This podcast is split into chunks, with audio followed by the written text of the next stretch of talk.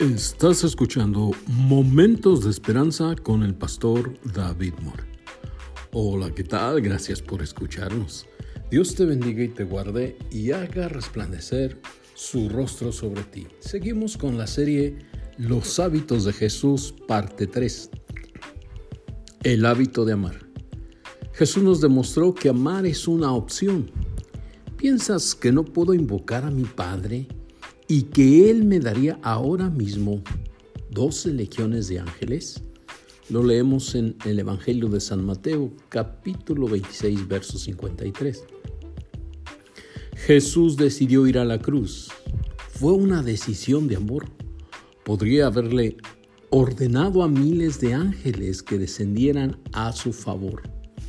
Podía haber destruido a sus enemigos y haberse bajado de la cruz. Sin embargo, nos demuestra que el amor es sufrido. Amar a una persona significa verla como Dios quiso que fuera. ¿Cuáles son los enemigos del hábito de amar? Uno, la ignorancia. Amar es un sentimiento. Amar significa nunca tener que pedir perdón. Amar es sexo. Dos, Egoísmo. Deseo que mis necesidades sean satisfechas. Piensa en yo primero. 3. Indiferencia. Eso a mí no me importa. Él o ella se lo buscó. Amar es ser incondicional. Comprenda que amar no es un sentimiento. Por lo tanto, usted no tiene que sentir algo en particular. Comparte el amor con un sentimiento y es invitar al desánimo. Sí, el amor se basa en un sentimiento. Ese es el amor. Ser inconstante. El amor, visto solo como un sentimiento, es limitado. Ese amor no es amor. Amar es una decisión. El amor es un acto de voluntad. Es algo que usted decide hacer. Yo decido amarte. Usted podría tomar la decisión de no hacerlo, pero sin duda será una decisión. Amar es algo que usted hace. El amor se expresa por medio de acciones. El amor verdadero es demostrado de manera práctica. El amor real puede verse porque no se queda quieto sin hacer nada.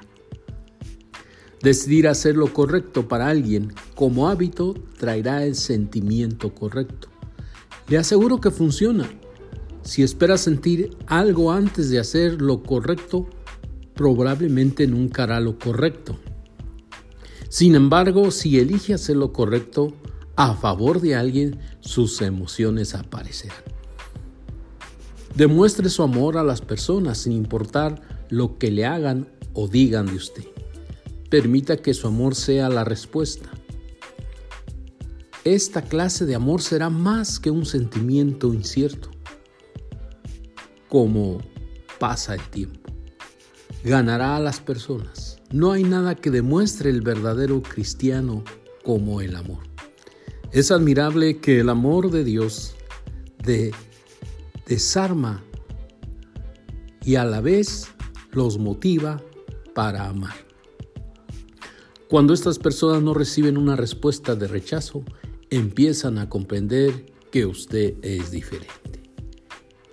Con amor eterno te he amado, por tanto te prolongué mi misericordia. Dios les bendiga y les guarde. Terminamos, cerramos la serie Los hábitos de Jesús. Que tengan un feliz año. Hasta pronto. Nos ponemos en sintonía hasta la siguiente serie.